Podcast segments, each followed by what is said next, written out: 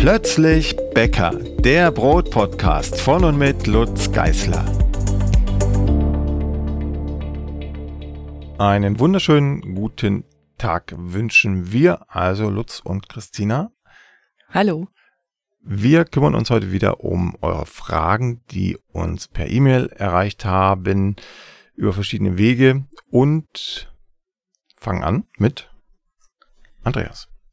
Genau. Andreas verwendet ausschließlich selbstgemahlenes Mehl und äh, zwar malt er das auf feinster Stufe. Jetzt ähm, hat er gesehen natürlich, dass in den Rezepten Mehle unterschiedlicher Typen verwendet werden. Und er hat jetzt auf der Internetseite von Vidu Mühlenbau ein Sieb gesehen, mit dem man Rückstände in Anführungsstrichen rausfiltern kann. Maschenweite 0,315 Millimeter. Jetzt hat er eine Frage. Auf welchen Mehltyp lässt sich das selbstgemahlene Mehl damit verarbeiten? ähm, auf gar keinen konkreten Mehltyp. Erstens ist das Sieb viel zu grob, um da überhaupt Mehl rauswerten zu lassen. Mehl ist definiert als kleiner 0,18 Millimeter. Wenn das Sieb jetzt 0,315 Millimeter Maschenweite hat, dann kommt da quasi auch Grieß mit rein. Oder wenn man es äh, ganz einfach ausdrückt, eine Art Schrot, also jedenfalls gröber als Mehl. Ähm, da kommt also, wie gesagt, kein Mehl unten raus, sondern irgendwas anderes, was viel gröber ist. Aber auch so, selbst wenn man ein Mehlsieb hätte, das also Maschenweite 0,18 Millimeter hätte, kann man damit keinen konkreten Mehltyp herstellen. Das ist ausschließlich den Walzenstühlen vorbehalten, die in fast allen professionellen Mühlen stehen, die also da mit unglaublich viel Aufwand und etlichen Maldurchgängen und 107 und mehr ähm, bestimmte Mehltypen herstellen können.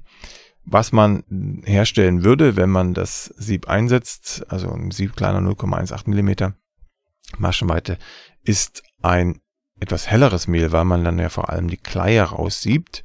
Und dieses hellere Mehl hat dann, wenn man das analysieren würde, sicherlich irgendeine Type, also irgendein Mineralstoffgehalt von weniger als 1800 Milligramm pro 100 Gramm Mehl. Also eine Type unter 1800. Mutmaßlich vielleicht 1300, 1400, irgend, irgend sowas. Aber es ist keine konkrete Mehltype. Also ihr könnt und wenn ihr euch auf die Hinterbeine stellt oder auf die Vorderbeine, ihr könnt zu Hause keine konkreten Mehltypen herstellen. Egal welches Sieb ihr da einsetzt. Ihr könntet jetzt natürlich einen ganzen Siebsatz ordern und das alles durchmalen. Dann habt ihr im untersten Sieb mit, naja, relativ hoher Wahrscheinlichkeit, aber mit sehr wenig Ausbeute irgendein Mehltyp in Richtung 550er, 405er, aber ähm, das macht keinen Spaß, weil ihr unglaublich viel malen müsstet, um da ganz am Ende diese paar Krümel zu haben. Und äh, es ist, wie gesagt, auch dann keine konkrete Mehltype, die jedenfalls nicht die Mehlqualität hat, die man als Type kaufen kann.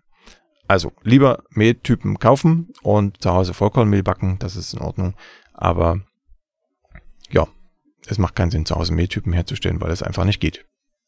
Dann kommen wir jetzt zu einem Dreierfragepack. Und zwar Uschi, Petra und Elvira haben alle ein ähnliches Problem und zwar viel zu weiche Teige beziehungsweise äh, glitschige Brote. Ähm, bei Uschi ist es so, dass äh, der Ofen sich geändert hat. Sie schreibt, sie hat keinen Gargenau mehr, sondern den breiten Miele mit Bedampfung. Und sie arbeitet nach den ähm, Sauerteig-Perfektionsbüchern. Elvira arbeitet auch nach den Perfektionsbüchern. Bei Petra ist nicht ganz eindeutig, aber bei allen dreien ist es so, dass die Teige sehr nass sind. Ähm, bei Petra und Uschi, die schreiben, es hat vorher problemlos geklappt und jetzt bei Uschi mit dem Ofenwechsel nicht mehr. Bei Petra, sie schreibt, sie ist umgezogen und bezieht das Mehl jetzt aus einer, aus einer anderen Mühle. Seitdem funktioniert es nicht mehr.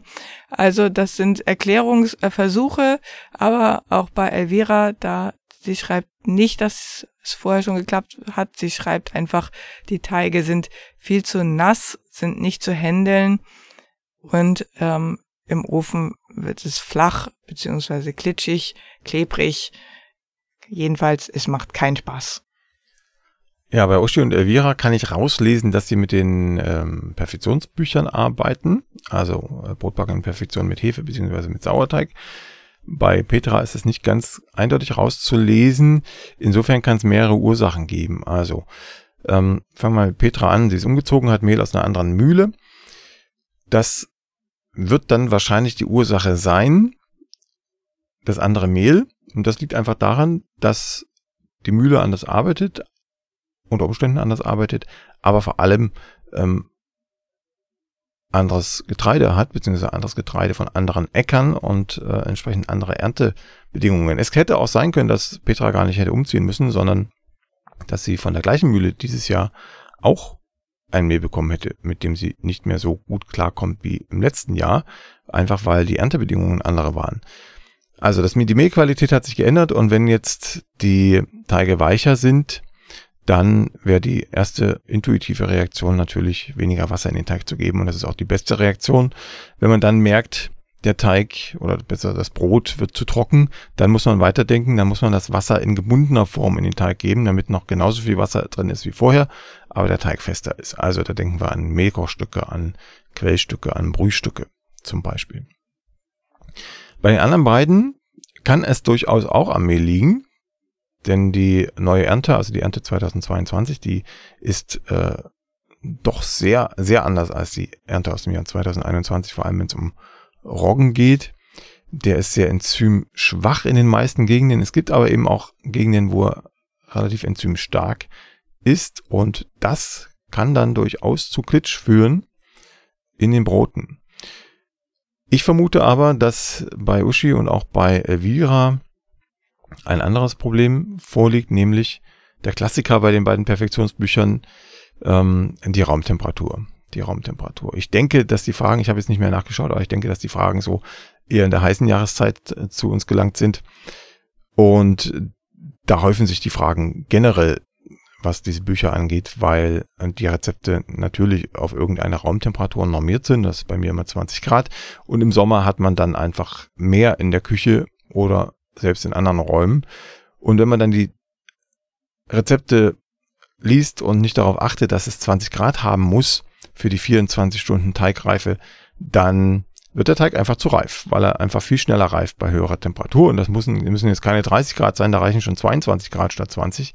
Und der Teig reift einige Stunden schneller. Wenn man ihn dann trotzdem 24 Stunden stehen lässt, dann wird er einfach überreif und das Teiggerüst ist stark angegriffen was sich letzten Endes in der Beobachtung bemerkbar macht von Uschi und Elvira, dass der Teig zu weich ist und zu klebrig. Also da ist die Lösung ganz einfach. Wenn man die 20 Grad nicht erreichen kann in den Sommermonaten, dann muss man die Reifezeit reduzieren. Und äh, da man jetzt äh, da beide wahrscheinlich schon, so wie sie schreiben, das vorher erfolgreich praktiziert haben, schaut man sich einfach den Teig an, in Erinnerung, wie sah er aus, als es funktioniert hat, also wie stark hat er sich vergrößert vor dem Formen und auf diesen Punkt hin lässt man den Teig dann auch bei wärmeren Temperaturen reifen. Das dauert dann keine 24 Stunden mehr, sondern vielleicht 18 oder nur 12 Stunden. Das muss man ein bisschen beobachten. Aber dann funktioniert's wieder. Also Temperatur beachten, ganz wichtig bei den Perfektionsbüchern, weil die Teigreife, die Stockgare so lang bei Raumtemperatur stattfindet, über 24 Stunden wenn man jetzt ein normales, in Anführungsstrichen normales Rezept, klassisches Rezept hat, wo die Stockgare vielleicht nur ein, zwei Stunden dauert und dann die Stückgare noch ein bisschen, dann spielt die Raumtemperatur gar nicht so die große Rolle, sondern eher die Teigtemperatur. Aber also sehr langen, raumtemperierten Stockgaren ist die Raumtemperatur entscheidend und sollte dann eben auch eingehalten werden. Oder man muss, wie gesagt, an der Zeit drehen. Ich habe gerade gesehen, dass wir in das Fragentrio auch Erika noch aufnehmen können. Dann haben wir ein Quartett, weil sie schreibt, dass sie seit zwei Jahren jede Woche ein, zwei Kilo Weizenbrot backt und ähm, die Zutaten immer genau abwiegt und auch die Mehlsorte nicht geändert hat. Und seit der Hitzewelle, das, was du gerade angesprochen hast, das Brot ziemlich kompakt, dicht und fest ist. Ja, das ist genau das gleiche Problem. Es ist immer ein, ein Zweiklang aus Temperatur und Zeit. Wenn sich die Temperatur ändert, muss ich die Zeit anpassen. Wenn sich die Zeit ändert, muss ich die Temperatur anpassen. Mit dem Ziel, dass der Reifezustand immer perfekt ist, immer der gleiche ist. Und wenn ich das einmal verstanden habe, dann weiß ich zumindest in der Tendenz, wohin ich gehen muss. Wenn ich dann auch noch weiß, Äh, so sah mein Teig aus, so groß ist er geworden. Als es funktioniert hat, als das Brot super rauskam, dann arbeite ich mich eben mit diesem Zweiklang immer auf genau diesen Zustand hin. Das hat man irgendwann im Gefühl. Wenn man es nicht im Gefühl hat, muss man beobachten und einfach austesten und dann beherzt sagen, jetzt forme ich dich, jetzt backe ich dich. Und selbst wenn es schief geht, hat man eine Erfahrung mehr und weiß dann beim nächsten Mal, so mache ich es nicht nochmal, sondern gebe ihn vielleicht etwas früher in den Backofen, forme ihn etwas früher. Oder auch etwas später, wenn man zu früh dran war. Ne? Dann gibt's auch ein recht kompaktes Brot, so wie Erika das schreibt. Nur bei ihr war es nicht kompakt, weil sie es zu früh in den Ofen gegeben hat, sondern weil es zu spät im Ofen war, weil es eben schneller gereift ist durch die Hitzewelle. Julia und Christian haben einen ganz anderen Themenkomplex. Die möchten gerne ähm, Kindern gutes Brot nahebringen. Julia schreibt, sie möchte gerne im Rahmen ihrer pädagogischen Arbeit mit Kindern backen, am liebsten mit Sauerteig und ohne Hefe.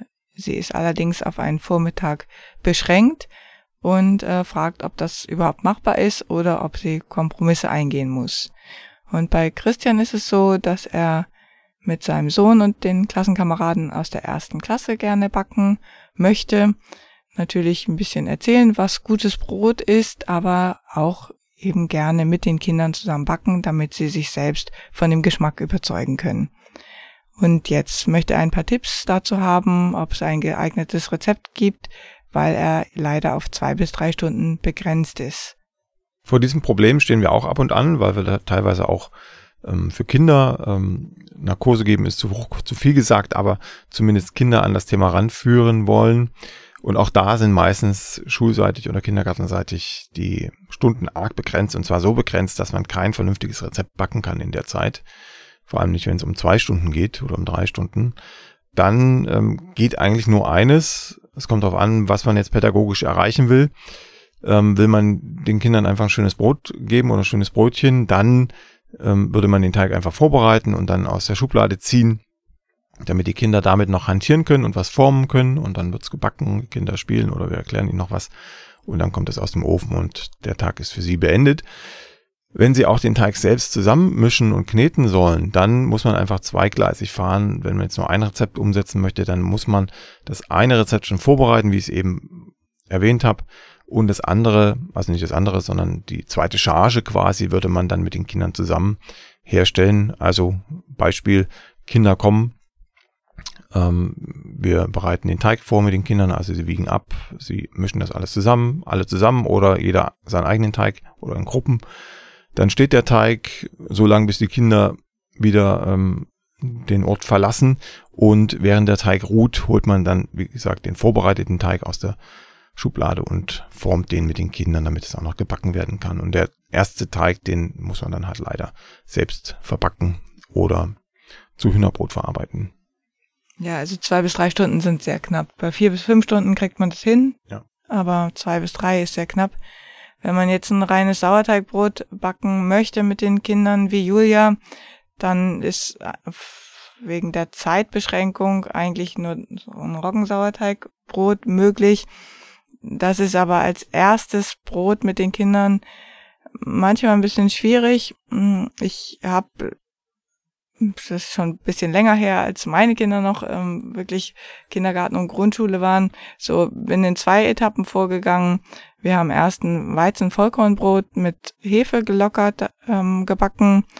Da habe ich Vorteige vorbereitet und ähm, den Rest haben die dann selber gemacht an Teig.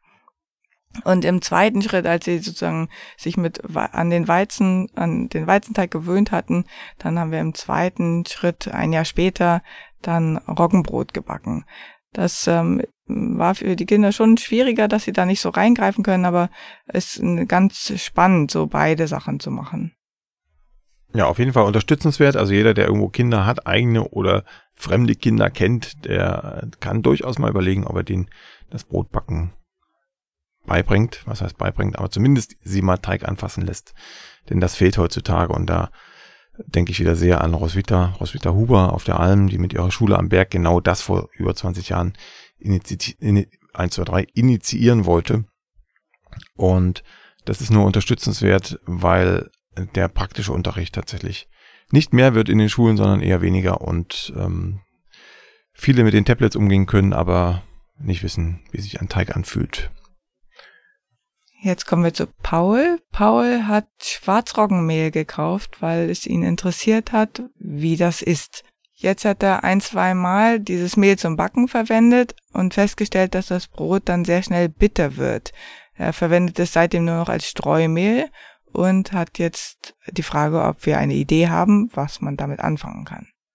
Es kommt darauf an, in welcher Dosis Paul das verwendet hat.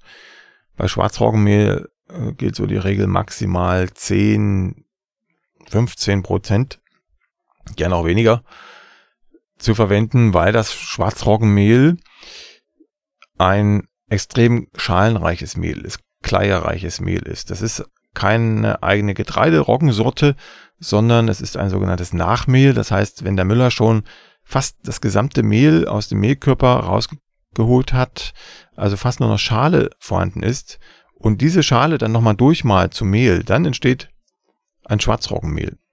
Also fast nur Schale, aufgemahlene Schale mit einem, einem Hauch Mehlkörper noch irgendwo. Und äh, das zu verbacken macht keinen Spaß. Da gibt's irgendwo im Blog auch ein Foto von, was dann passiert, wenn man ein 100% Schwarzroggenbrot backt. Das ist nämlich sehr klitschig, sehr dicht, geht nicht richtig auf und schmeckt vor allem nicht. Also Schwarzroggenmehl gern nur anteilig zugeben und zwar aus dem Grund der Wasserbindung. Es bindet unglaublich viel Wasser durch einen hohen Schalenanteil und äh, war mir ja vorhin auch gerade dabei, ne, wenn irgendwo Wasser weggelassen werden muss, weil das Mehl vielleicht dieses Jahr weniger Wasser bindet, dann kann man auch ein Bindemittel reingeben, damit wieder viel mehr Wasser reinpasst, aber der Teig nicht zu weich wird und ein Bindemittel neben Mehlkochstücken und ähm, irgendwelchen Quellstücken aus Leinmehl zum Beispiel wäre auch Schwarzroggen. Wenn sowieso ein Roggenanteil dabei ist, dann ersetzt man den einfach mit Schwarzroggenmehl und kriegt so viel, viel mehr Wasser in den Teig, was wiederum ein saftigeres Brot ergibt. Mal abgesehen von dem Ballaststoffanteil, den man ja auch noch hat, ne, und Mineralstoffanteil aus diesem Schwarzroggenmehl. Die Grenze ist dann erreicht, wenn es unangenehm wird im Geschmack oder eben in der Verarbeitungseigenschaft des Teiges. Wenn es bitter schmeckt, dann wäre ich ähm, jetzt erstmal alarmiert, vor allem wenn ich die Dosis von 10, 15 Prozent nicht überschritten habe im Rezept, dann hat's mit dem Schwarzroggenmehl irgendwas. Das kann durchaus auch ähm, schlecht werden, ranzig werden, bitter werden, wenn es zu lange liegt oder überlagert ist oder falsch lagerte, also möglich sehr warm zum Beispiel. Da müsste man einmal in die Schwarzroggenmehltüte reinschnuppern und auch mal kosten davon, ob das da auch schon diesen Geschmack hat und dann möglichst nicht mehr verwenden, sondern eben als Dekomaterial zum Streuen oder im Zweifel dann dem Kompost überführen. Hm, Dieter backt schon eine Zeit lang Brot und Brötchen und ist damit eigentlich auch zufrieden. Aber er schreibt, die Brote sind immer gut solide, aber nicht fluffig mit großer, größeren Luftblasen.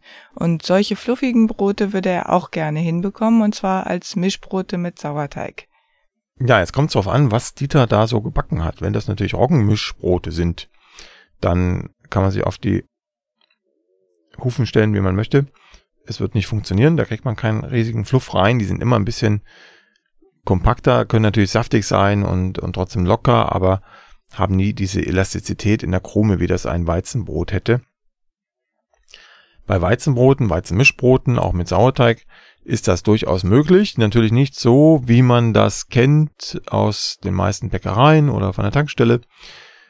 Da sind andere Mittelchen im Spiel, die wir zu Hause nicht haben wollen und ähm, die da auch nicht reingehören.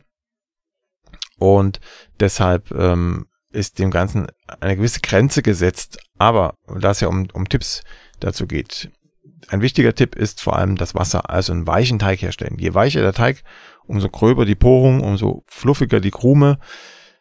Der Sauerteig muss schön mild sein. Wenn er zu sauer ist, also den pH-Wert zu stark nach unten schiebt, dann wird die Krume auch ein bisschen gummiartig. Der Reifezustand muss passen. Wenn das Brot zu früh reingeht in den Backofen oder zu spät, dann wird die Krume auch eher gummig, eher fest, kompakt. Wenn der Reifezustand perfekt passt, dann ist sie fluffig. Und der Teig muss natürlich auch ausgeknetet sein, wenn es jetzt um weizenlastige Teige geht. Also Fenstertest, Stichwort Fenstertest. Der Teig muss dehnbar sein. Wir hatten in der vorangehenden Folge auch mal über Panettone-Teig geredet. Ne? Ähm, da war auch das Problem, dass das, dass das Gebäck dann recht kompakt war und der Teig sehr schnell riss. Auch das ist ein Problem des Ausknetens. Der Teig muss ausgeknetet sein, er muss sich schön ausziehen lassen, dünn ausziehen lassen mit den Händen, wie so ein Strudelteig. Die Oberfläche muss nach dem Kneten sehr glatt aussehen wie Eiscreme. Erst dann kann der Teig auch das optimale Volumen entwickeln, also relativ viel Gas auffangen, damit die Krume am Ende auch locker wird. Ja, viel mehr gibt's nicht zu sagen. Ne? Also zusammengefasst, viel Wasser, weiche Teige, richtiger Reifezustand und Teig auskneten. Das ist es eigentlich. Jakob hat eine Sauerteigfrage und zwar hat er seinen Dinkelsauerteig zur Auffrischung auf die gerade ausgeschaltete Espressomaschine gestellt und dann leider vergessen. Diese Espressomaschine schaltet sich von selber wieder an und der Sauerteig war am nächsten Morgen überreif.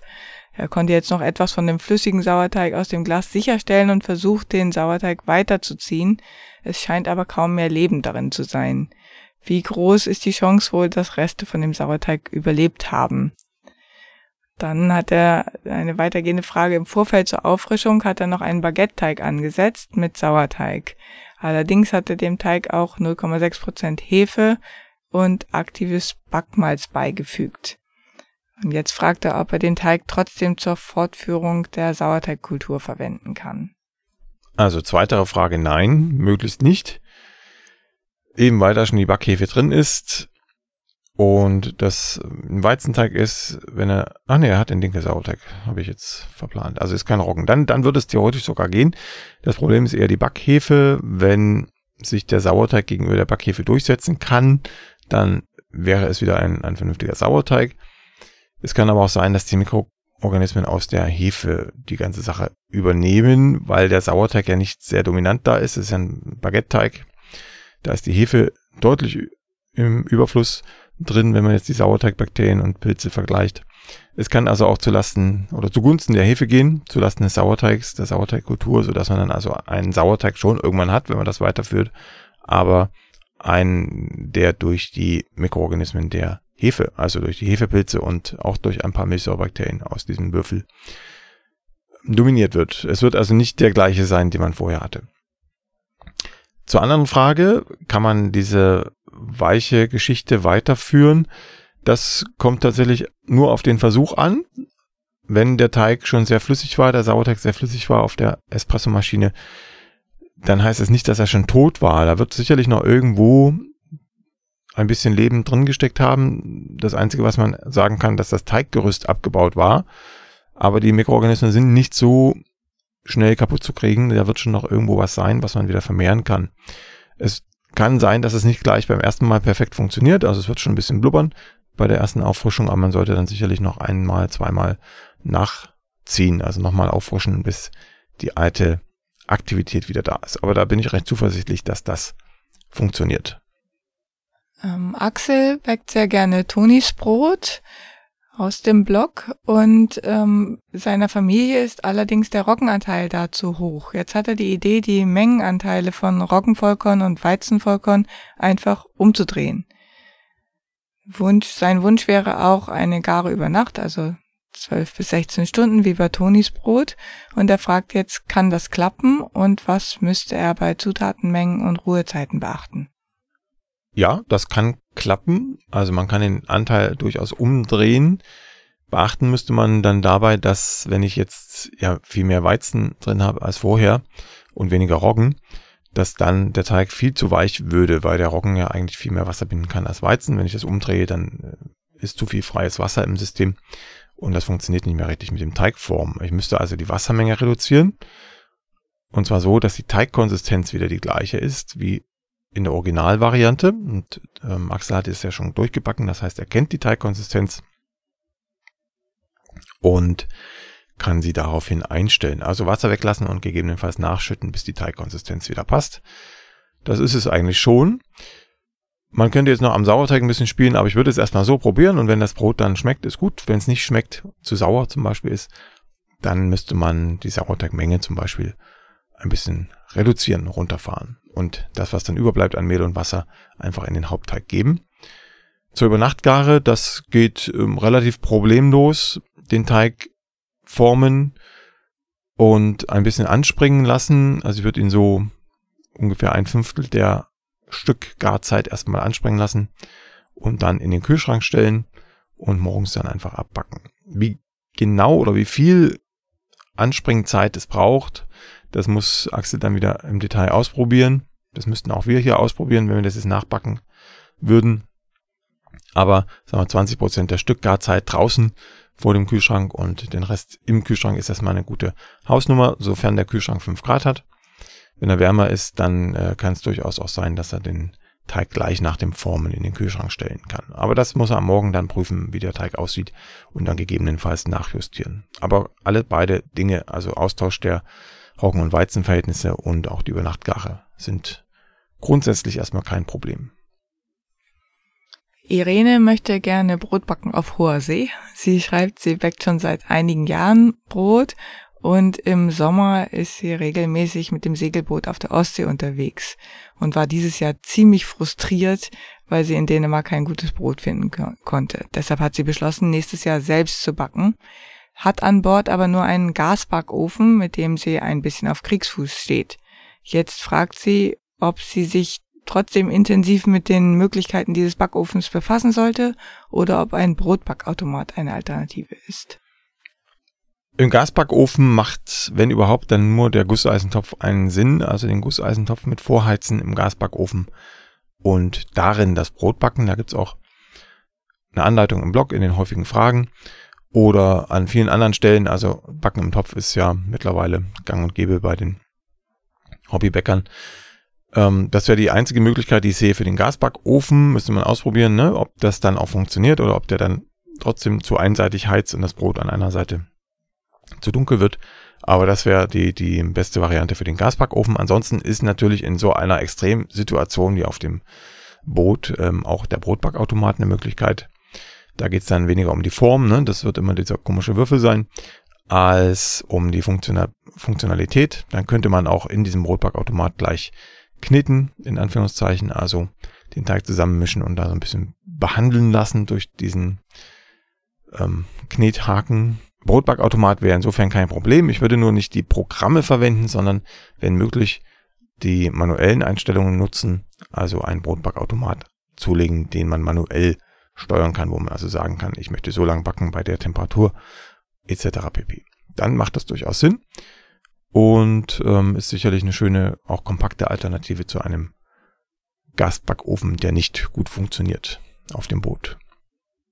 Das soll's für heute gewesen sein. Wir wünschen gute Reise auf der Ostsee für Irene und sehen uns bzw. hören uns in vier Wochen wieder, wenn es wieder heißt Frage sucht Antwort. Adieu. Bis dahin, tschüss. Die nächste Folge von Plötzlich Bäcker, dem Brot-Podcast, gibt es ganz bestimmt. Wenn du bis dahin meine Arbeit am Blog oder für diesen Podcast unterstützen möchtest, dann klicke dich auf plötzblog.de slash unterstützen. Vielen Dank.